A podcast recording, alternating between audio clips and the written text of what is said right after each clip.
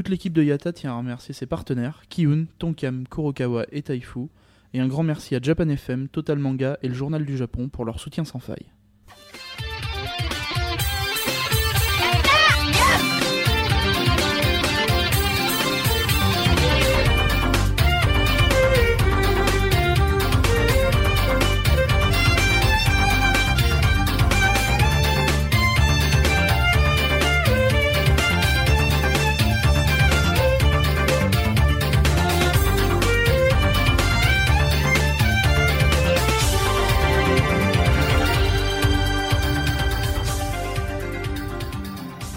Kambawa Road to Japan 2013, jour 11.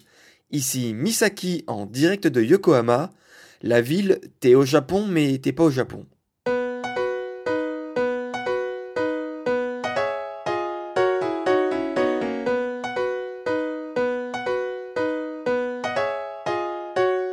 Oui, comme je vous l'avais annoncé dans l'épisode d'hier, euh, donc hier était la dernière journée de libre sur Tokyo, puisque aujourd'hui on n'a pas tant passé euh, de temps que ça à Tokyo, puisqu'on est allé à Yokohama. Yokohama qui est, euh, peu de personnes le savent, mais c'est la deuxième plus grosse agglomération du Japon après en nombre d'habitants juste après Tokyo.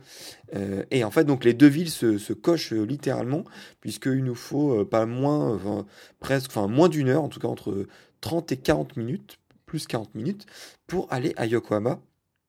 Et donc Yokohama, où on a rejoint David, euh, David Michaud, qui, euh, pour ceux qui ne le connaissent pas, donc euh, détient, donc, en tout cas, organise, poste des photos et tout ça sur le site lejapon.fr. il a fait de nombreux livres sur le Japon et il organise depuis plusieurs années, donc ce qu'il appelle les Tokyo Safari. Donc, je vous invite, si vous voulez en savoir plus et si vous voulez réserver un créneau avec lui pour un de vos prochains voyages, à aller sur Donc ça fait plusieurs fois qu'on le voit, puisqu'on avait fait notamment des Tokyo Safari, des séances photos avec lui. Et donc cette fois-ci, euh, on a décidé euh, de le voir dans le cadre d'une petite visite guidée euh, à sa manière sur Yokohama. Donc à la base, on avait souhaité pourquoi pas faire ça en vélo, sauf que ben, ce matin, il pleuvait un petit peu. Donc du coup, c'était pas terrible pour faire du vélo, puisque sol glissant euh, et, puis donc de toute manière, donc on l'a fait à pattes et c'est pas plus mal parce qu'au final, euh, eh ben, on peut plus parler plus facilement, euh, prendre son temps, etc. Que à vélo où il faut faire attention aux voitures, à pas se rentrer dedans, etc. Puis a pas glisser. Donc voilà, on a fait donc l'après-midi complète à Yokohama. Et bah, c'était bien sympa. on l'a fait déjà, on l'avait fait déjà une fois en fait il y a trois ans euh, on a déjà fait un bon petit tour. Euh, et donc du coup, euh, là, on a vu un autre Yokohama, le Yokohama de David Michaud. et on a, bah, du coup, ça nous a permis de voir quand même pas mal de choses qu'on n'avait pas vues la première fois. Donc déjà, on avait rendez-vous avec lui, donc loin de, donc, de la Yokohama Station, de la gare de Yokohama, où là, on a pris donc dans, dans le dans le, dans le petit quartier, le petit quartier du quartier qui s'appelle le Minato Mirai, qui est très connu euh, notamment donc pour la Landmark Tower, qui est donc euh, une des plus hautes euh, tours, enfin une des plus hautes un des plus hauts immeubles du Japon, je vais y arriver, un des plus hauts immeubles du Japon, mais surtout parce que il avait jusqu'à très récemment l'ascenseur le plus rapide du monde. il a été détrôné notamment, si je dis pas de conneries, par un ascenseur à Dubaï.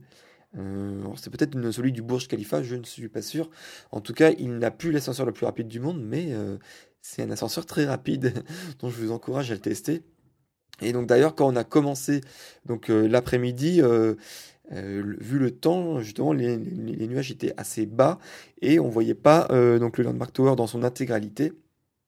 Il avait un peu la tête dans les nuages. Euh, et donc pourquoi on a, donc on a commencé par là et euh, on, a, pris une sorte de petite péniche donc pour partir du Minato Mirai jusqu'à au quartier de la Marine. Euh, et donc on a vu plusieurs spots dont on connaissait plus ou moins certains. Donc avec voilà, donc on part du Minato Mirai avec donc Landmark Tower. Il y a aussi le Pacifico Yokohama à côté du Grand Intercontinental Hotel. Donc c'est cette espèce d'immeuble donc qui est un hôtel qui ressemble à un croissant de lune. donc depuis trois ans, on a vu qu'il y avait pas mal, pas mal d'immeubles qui avaient construit. Euh, alors, a priori, c'est assez cher pour habiter là-bas. Euh, alors, c'est dommage, parce qu'en fait, les premiers qui ont, euh, acheté euh, leur place ici, en fait, ils avaient une vue bah, magnifique sur la baie de Yokohama. Sauf que depuis, ben, il y a tout, tout, tout, tout, tout, ça a poussé comme des champignons. Avec plein de tours qui se sont construites. Et donc, du coup, bah, les premiers, ceux qui étaient un peu derrière, bah, maintenant, ils ont payé leur, euh, leur place chère et maintenant, bah, ils voient juste, euh, comme vue euh, de leur fenêtre, et ben, la vue sur les autres immeubles. Et ils voient plus vraiment la, belle vue qu'on leur avait promise avant. Donc, c'est un peu de l'arnaque. Donc il y a ça, on est passé à côté du, du gros bateau des gardes-côtes japonais. on a vu aussi le grand embarcadère dont on, je vous en reparlerai peu plus tard puisqu'on y est revenu euh, le soir. Euh, donc c'est le grand embarcadère où euh, bah, sont déposés quand il y a des, des, gros paquebots de croisière où sont déposés donc là les milliers de personnes qui descendent pour faire les escales. on a vu aussi revu donc le Ikawamaru qui est donc le grand ancien bateau de croisière qu'on peut visiter maintenant. Euh, dont, on avait visité il y a trois ans, et euh, le terminus, donc on nous dépose à la marine, en face justement de la Marine Tower, euh, donc l'espèce de tour de Yokohama, juste derrière le, le, comment dire, enfin pas loin en tout cas du stade de Yokohama. Donc ça, ce sont des, des, spots qu'on avait vus. Euh, donc ça, c'était euh, la petite balade sympathique sur, euh, sur, sur la baie de Yokohama. c'était pas si cher que ça, puisque c'était 700 yens, et on était tout seul dans le bateau. Donc là, c'était un peu une sorte de petit voyage privatisé, bien sympa pour commencer le petit après-midi. Donc ensuite, on, on, est remonté en fait vers tout le quartier étranger. parce qu'il faut savoir que donc Yokohama, c'est pour ça que je l'ai appelé en tout cas dans le podcast T'es au Japon mais t'es pas au Japon, c'était vraiment une ville ouverte sur le monde. Et euh, donc notamment, il y a eu énormément de, colons euh, étrangers qui se sont installés sur Yokohama, euh, et notamment des Français, beaucoup de Français, et notamment donc parce que tout le quartier qui monte donc l'espèce de montagne colline où on va voir ensuite tous les spots étrangers. C'était appelé Suyama donc la montagne française. Ça porte bien son nom. Et on a vu pas mal de trucs français puisqu'il y avait les ruines, les ruines de l'ancien consulat de France qui a été détruit donc après le grand séisme du Kanto de 1923. Je pense que vous étiez au courant de ce grand grand séisme, l'un des plus grands séismes donc du Japon. Euh, donc le grand séisme de, du Kanto de 1923, on parle beaucoup de Tokyo forcément, mais bah, Yokohama aussi a été rasé à ce moment-là. Et euh, bah, c'est dommage puisque en fait à l'époque il y avait énormément, euh, si vous regardez des photos de l'époque de Yokohama, énormément de, de, maisons et même le découpage des, des, avenues, des rues était fait comme si on était bah, à l'Occident en fait. C'était vraiment, on se croirait pas du tout au Japon à ce moment-là. Euh, et donc du coup, euh, il y reste encore certaines, certaines bâtisses euh, officielles certaines maisons de riches propriétaires qui ont tenu le coup, qui sont visitables aujourd'hui. Vous pouvez voir certaines photos sur le blog. donc ça, ça se trouve un peu dans, dans les hauteurs de Yokohama, donc parmi les, les, bâtiments qui ont, qui ont résisté. Donc il y avait les ruines de l'ancien consulat de France, donc là il reste quasiment rien, juste quelques bouts de mur euh, a un panneau explicatif qui, qui montre que c'était là. Et euh, le truc en gros qui...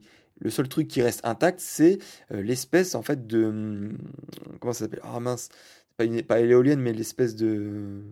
d'hélice je sais pas comment, on appelle ça. Euh, bref, c'est pas grave. En fait, quand vous voyez, vous verrez la photo, vous, vous en apercevrez direct. En fait, et c'est euh, euh, la même mini éolienne, la hélice qui tourne avec le vent là, que vous voyez dans la colline de Coquelicot donc Kokoriko Zakakara, euh, de, euh, de Goro Miyazaki, euh, donc le film de Ghibli qui s'est passé dans, du, dans le Yokohama de l'époque. Et donc ça se passait exactement là, quoi. Donc dans, le quartier étranger de Yokohama, avec la petite hélice là qui tournait avec le vent, et les petits drapeaux pour indiquer, pour passer les messages au bateau. c'est vraiment à cet endroit-là que, dont ça s'est inspiré en tout cas.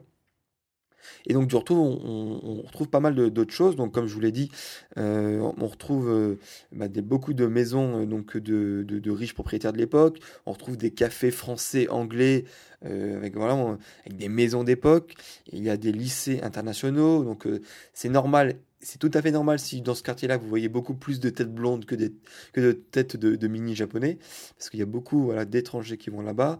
c'est aussi énormément connu ce quartier-là, en tout cas cette, ce bout de quartier-là, pour euh, accueillir donc le cimetière des étrangers, euh, où euh, donc justement tous les, les grands étrangers de l'époque bah, se faisaient enterrer là-bas.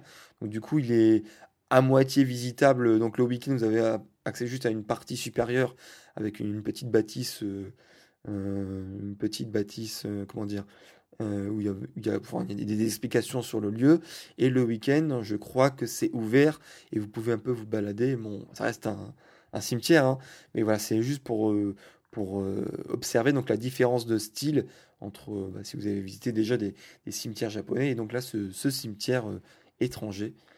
avec toutes les, tombes et tout ça de l'époque. Alors, des fois, sur certaines tombes, il y a des histoires qu'est-ce qu'il avait fait. Euh, voilà, si euh, il a sauvé ce bateau-là en faisant, une telle chose, un tel acte héroïque, etc. Donc ça peut être intéressant si vous visitez Yokohama le week-end. Alors ce qui est aussi marrant, c'est que vous retrouvez aussi euh, les, restes en fait de, des halles de Paris. Donc si vous voulez voir les, les anciennes halles de Paris, c'est pas à Paris qu'il faut aller, mais c'est à Yokohama. Donc c'est assez marrant. Donc il faut, vous pouvez voir aussi les photos sur le blog. Euh, qu'est-ce qu'il y a d'autre? Et oui, donc on a terminé donc cette petite partie euh, euh, étrangère à Yokohama par une petite, par un petit goûter, on va dire, hein, par une petite pâtisserie française qui est blindée donc de choufou. Donc c'est le mot dont je vous ai, j'expliquerai un peu plus tard. donc de choufou et donc bah, d'étrangers comme nous qui, venons en vacances. Et donc il y avait des petits gâteaux juste délicieux. c'était délicieux. Euh, il y a différents petits types de gâteaux. Euh, vous pouvez voir aussi les photos. Euh, c'est vraiment des toutes petites parts. Donc c'est pas donné non plus, hein, c'est des toutes petites parts, mais bah, bizarrement en fait on n'avait plus du tout faim après. C'est-à-dire que ça, ça, ça tenait bien au ventre. Quoi. Voilà, il y avait ça. et donc et donc ça, c'était pour la partie française, avec donc justement, on était dans, la rue aussi, il y plein de boutiques un peu françaises. je sais plus comment ça s'appelle, Omotemachi, je sais plus exactement, mais en tout cas c'est en redescendant en fait de la colline française, vous avez le cimetière en descendant, vous avez cette petite rue un peu française avec plein de plein de boutiques, en tout qui font pas très Japon. Et donc pour, continuer dans le pas très Japon, on va arriver dans le grand quartier très connu de Yokohama. D'ailleurs en général, Yokohama est aussi très connu surtout pour ça, c'est euh, Chinatown. Mais c'est pas n'importe quel Chinatown puisque c'est le deuxième plus grand euh, quartier chinois du monde après celui de Boston a priori. Euh, et donc celui-là, il est vraiment magnifique. Donc on l'avait déjà vu il y a trois ans, deux jours, mais cette fois-ci, donc il est de nuit. En tout cas, voilà, il faisait déjà nuit à 17h30, 18h. Euh, et donc du coup c'est beaucoup plus beau puisqu'on voit, on le voit autrement avec tous les éclairages, tous les lampions qui sont allumés. Donc vous avez plein de portes en fait aux extrémités qui, qui marquent un peu les limites euh, du quartier chinois. Vous avez plein de temples aussi vraiment très très beaux, euh, surtout quand ils sont éclairés donc de nuit. Vous avez forcément plein de boutiques chinoises, des, des, commerces qui vendent bah, justement des goodies, plein de restaurants D'ailleurs, au début, on voulait aller à un de ces restaurants avec un artiste chinois qui, qui enfin, après, c'était assez amusant puisque il faisait de l'animation en découpant les nouilles devant nous et ça fait une, une sorte de, enfin, ça fait une sorte de parabole. Quand il les coupe, elles s'envolent les, les, les, nouilles et ils atterrissent directement dans le bouillon. Donc a priori, euh, beaucoup de gens viennent spécialement pour voir euh, ce, euh, ce, chef cuistot, en tout cas, faire cette animation-là avec les nouilles. Donc on, bah, de, de toutes parts, d'une, c'était fermé et de deux, on n'avait plus faim après les gâteaux. Donc de toute manière, on n'a pas à se plaindre là-dessus. donc on a juste vu cette devanture qui, était, qui était assez bien décorée. Et donc ça c'est le quartier euh, Chinatown. Vous pouvez voir aussi plein de pandas. Oui, parce qu'effectivement, au Japon, ils aiment bien les pandas, mais à la base, oui, ça vient quand même plus de Chine, tous les grands pandas et tout ça. Donc euh, il y a énormément de, d'articles, en fait, euh, avec la mascotte du panda que vous pouvez acheter là-bas. Et donc pas loin en fait du, de ce Chinatown, en sortant, il y a en fait le, le parc en fait qui entoure le, le stade de, de baseball de Yokohama, donc, qui accueille donc l'équipe de baseball de Yokohama. Et en fait, sur ce, sur ce, sur ce parc-là, c'était l'ancien quartier rouge de Yokohama, donc la quartier rouge où il y avait toutes les prostituées de l'époque. Euh, donc ça n'existe plus, ça n'existe plus. Mais euh, ils n'ont pas reconstruit dessus, puisque euh, il faut savoir qu'à l'époque, on voit une carte d'ailleurs au bord du parc. Donc de l'architecture, comment c'était C'était en fait juste une sorte de presqu'île euh, qui était entourée bah, de euh, d'eau, euh, un peu de vase, etc. et donc les, les, prostituées étaient entre guillemets enfermées sur cette presqu'île, elles ne pouvaient pas s'échapper. Et si elles tentaient de s'échapper, il fallait forcément qu'elles plongent et qu'elles rejoignent l'autre bord à la nage. Et si elle se faisait attraper, elle se faisait couper la tête. Voilà, euh, tout simplement, c'était très sympathique à l'époque. Euh, et donc, euh, pourquoi ça n'a pas reconstruit? Puisque la légende veut que il y ait toujours sur, cette zone les fantômes des, prostituées de l'époque qui hantent les lieux. Donc, comme les Japonais sont très superstitieux avec ce genre d'histoire, ça rigole pas du tout. et ben, on préfère s'en éloigner un petit peu. Et d'ailleurs, c'est assez marrant puisque dans le parc, quand on y va, il y a une espèce de spot euh, donc on, pourrait croire qu'il y a un petit rond un peu vide où on peut prendre euh, un gros bout de bambou qui est mis à disposition, on le met, on le plante dans la terre euh, donc prévue à cet effet, et là on met son oreille dans le trou du bambou et on entend, enfin la légende veut qu'on entend les complaintes de, des, fantômes de ces prostituées. Donc forcément, ce n'est que le bruit du vent qui, mis à un certain endroit, fait un certain bruit, mais c'est euh, assez marrant donc euh, de tester cette superstition. Et effectivement, on entend une sorte de, de petits cris, de petites plaintes euh, dans ce trou-là. Donc c'était assez marrant. Donc c'était la partie un peu culture, quartier rouge du podcast. Ensuite, on, est rentré dans une phase un peu, vu qu'on était de nuit, euh, on a testé donc plusieurs euh, paysages assez sympathiques de Yokohama en, euh, en photo avec des poses longues. Donc là, on se fixait soit sur un trépied, soit sur un rebord, et on, faisait, on baissait la vitesse pour avoir des, en tout cas pour capter très bien les lumières avec l'obscurité. Et puis euh, quand il y a de la circulation qui passe devant nous, comme des voitures, etc., ça fait des, effets assez, euh, assez sympathiques. Et vous pouvez voir d'ailleurs les photos qui sont postées sur le blog, euh, on a vu une des trois tours de Yokohama. Donc l'année dernière, il y a trois ans, on, avait vu les trois. et en fait, c'est trois architectures bah, très, encore une fois, occidentales, qui sont maintenant des, des bâtiments officiels japonais. Donc je crois qu'il y a le il y a le. Je vais dire de conneries en tout cas. Euh, enfin, c'est des bâtiments officiels, des bâtiments administratifs. Les trois tours ont été appelés The Queen, The King et The Jack. Et donc nous, on était près de The Jack qu'on a pris en photo. Là, c'est la photo, l'espèce de, tour Big Ben avec euh, l'horloge dessus.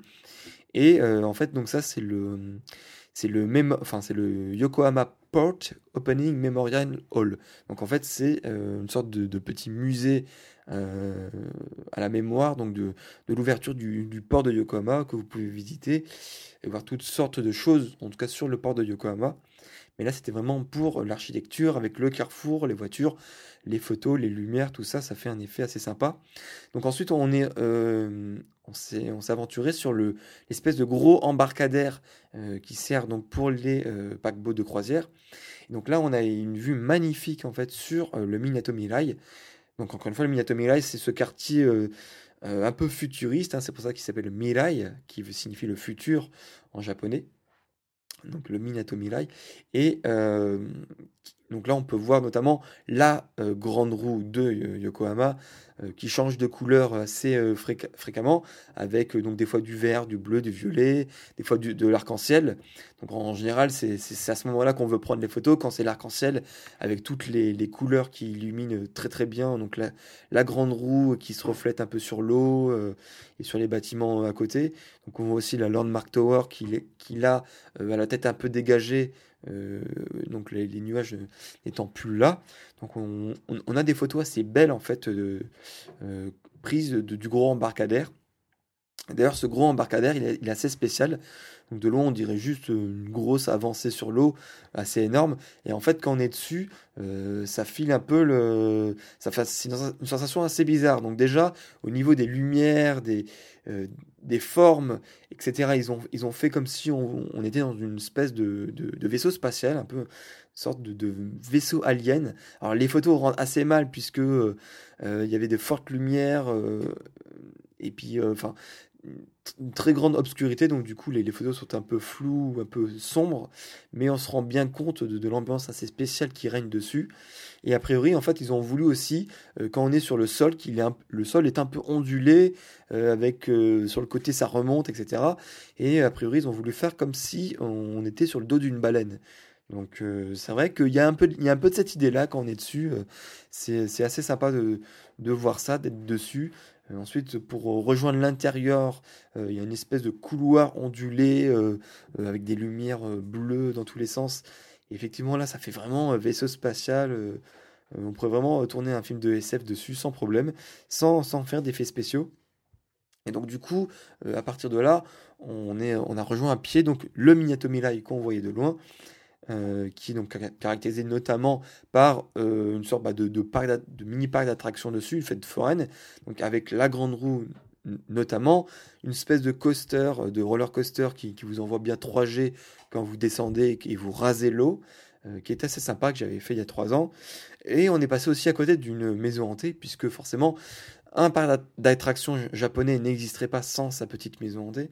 Et euh, la particularité de cette maison hantée était assez sympa puisque, euh, en général, vous vous baladez en couple, hein, puisque c'est une activité euh, qui se fait en couple et pour montrer à l'homme qui, lui, n'a pas peur et qui va protéger la femme. Et c'est assez marrant puisque ça permet justement de vérifier qui des deux a eu le plus peur, puisque quand vous entrez dedans, on vous file en fait une une espèce de bougie qui en fait n'est pas une vraie bougie et euh, vous, vous la tenez euh, fermement dans votre main et cette bougie, en tout cas le manche de cette bougie, va capter euh, vos, sensations, votre transpiration et tout ça cumulé, calculé, etc. À la fin du, du, cycle, enfin à la fin de la maison hantée, vous allez poser cette bougie dans un socle qui va calculer votre level, en tout cas votre degré de peur. Donc là, euh, gare à vous si vous avez un degré de peur plus élevé que votre, euh, en tout cas que la fille que vous, êtes, que vous essayez de se séduire, ça fait un peu mauvais genre et c'est mal barré pour vous euh, par la suite. donc ça, c'est un, concept qui était assez sympa. Et d'ailleurs, je vais enchaîner sur le mot du jour en parlant de drague, etc. et je parle à vous, oui, vous, français, occidental, qui rêvez de trouver une euh, femme japonaise au Japon, eh ben, gare à vous, puisque c'est le grand, le grand, euh, grand piège absolu euh, mis en place par les femmes japonaises. Non, mais c'est assez marrant, puisque à chaque fois justement qu'on voit David, on parle de ce phénomène de société, puisque lui, il s'est enfin, il parle bien en connaissance de cause, puisqu'il est marié avec une japonaise, il a deux enfants, euh, et il croise notamment avec ses Tokyo Safari beaucoup de clients, beaucoup de, euh, donc d'étrangers qui euh, soit ont l'intention de se mettre avec une japonaise, soit sont en cours de se mettre avec une japonaise, soit rêvent de se mettre avec une japonaise. À chaque fois, il leur dit attention, attention, au début, voilà, elle sera comme ça, tout ça, et après, elle voudra faire sa choufou. Et alors, qu'est-ce que ça veut dire choufou Eh ben, c'est tout simplement, c'est la femme au foyer. Et euh, donc ça, ça participe donc à, l'idée que donc, euh, et ce qui est d'ailleurs véritablement vrai comment ça se passe pour une grande majorité donc des femmes au Japon, une fois qu'elles sont mariées, euh, elles, enfin le but d'une femme japonaise, ce n'est pas l'amour, elle s'en fout de l'amour, c'est accessoire. Pour elle, c'est juste faire fonder une famille avec un homme qui est assez riche, si possible, pour qu'elle puisse utiliser sa carte bleue pour pouvoir aller dans les petits euh, euh, cafés français pour déguster un gâteau avec ses autres amis choufou, ou partir à Hawaï avec son amant plus jeune. Enfin voilà, donc ça, ça peut paraître un peu stéréotypé, mais il y a une grande partie de vérité là-dedans. Et en tout cas, donc pour vous expliquer le mot du jour, donc shufu en fait c'est euh, décomposé en deux kanji. Donc shu qui est utilisé notamment dans shujin donc le chef de famille, ou Shu Jinko, qui est le héros d'une histoire, d'un livre, par exemple. Et la deuxième partie donc, euh, du kanji, donc Fu, euh, qui signifie femme mariée. Mais là où c'est très marrant dans cette expression, c'est que Shufu, comme ça il n'y a pas de jaloux, de jalouse. Shufu, ça signifie aussi homme marié. Mais ça ne s'écrit pas pareil en kanji. C'est-à-dire que ça se prononce pareil, shufu, shufu. Mais le fu, ce n'est pas le même kanji. C'est là où c'est un peu compliqué la langue japonaise. Donc, euh, donc il y a un fu qui signifie femme mariée, enfin femme, et le deuxième fu signifie le mari. Et euh, quand vous mettez les deux kanji à côté, donc fu fu, eh ben ça veut vraiment dire quelque chose en japonais puisque ça signifie tout simplement euh, bah, le couple marié, mari et femme. ça se dit fu fu. Voilà, donc ça c'était pour l'explication du jour euh, avec Shufu. Donc faites attention si vous voulez draguer une japonaise et qu'elle vous dit que son rêve c'est de devenir une euh, fuyez le plus loin possible. Voilà, donc ça c'était pour la partie Yokohama. Et on a mangé donc le soir, bah, toujours à Yokohama avec David, dans, pour terminer avec cette idée que Yokohama c'est au Japon sans être au Japon, on a mangé des à Hawaï, puisqu'on s'est déplacé à vitesse grand V à Hawaï, dans un restaurant qui s'appelait le Kua Aina, et qui faisait des Hawaii Burgers. Alors oui, euh, c'est pas très original de manger un burger au Japon, euh, mais là, en fait, euh, la recette spéciale Hawaï, c'était qu'en fait, ils proposaient des avocado burgers, donc des burgers à l'avocat. Donc nous, on a, même pris, enfin en tout cas David et moi, on a pris des avocado cheeseburgers, donc des burgers avocat et fromage. Et bah, c'était vraiment très très très bon. Euh, mais le burger était vraiment énorme, énorme, énorme. Il fallait, euh, l'enrouler euh, dans du papier, etc. pour pas se, pas manger comme un dégueulasse, parce qu'il était vraiment énorme à mettre dans la bouche. mais il était délicieux. Et la petite anecdote culturelle sur Yokohama, c'est que il était situé en fait sur les anciens entrepôts de bateaux là où justement on construisait tous les, les bateaux à l'époque de Yokohama. Et en fait, euh, à une époque, à cette époque-là, en fait, c'était euh, assez mal fréquenté puisqu'il y avait beaucoup de le soir, c'était, bah, il y avait personne qui venait là puisque il y avait beaucoup de d'alcooliques, de sans-abri, etc. Et maintenant, c'est hyper la classe. Il y a plein de boutiques assez chic. ça a été vraiment parfaitement Enfin, le, voilà, le concept a été vraiment entièrement revu dans les bâtiments un peu de l'époque en briques rouges, tout ça. Mais euh, à l'intérieur, c'est très chic, très, euh, très in de se balader là-bas. Et donc, il y a beaucoup, donc, du coup, de, de boutiques de vêtements et aussi de restos. Donc, c'est très sympa de se balader là-bas. Voilà, donc ça, c'est fini pour aujourd'hui pour Yokohama. Et c'est aussi en même temps fini pour la semaine et demie sur Tokyo. Euh, puisqu'on n'y remettra pas les pieds et que dès demain, on part pour Nagoya, la ville sacrée. Amen, je vous en dis plus demain. Sayonara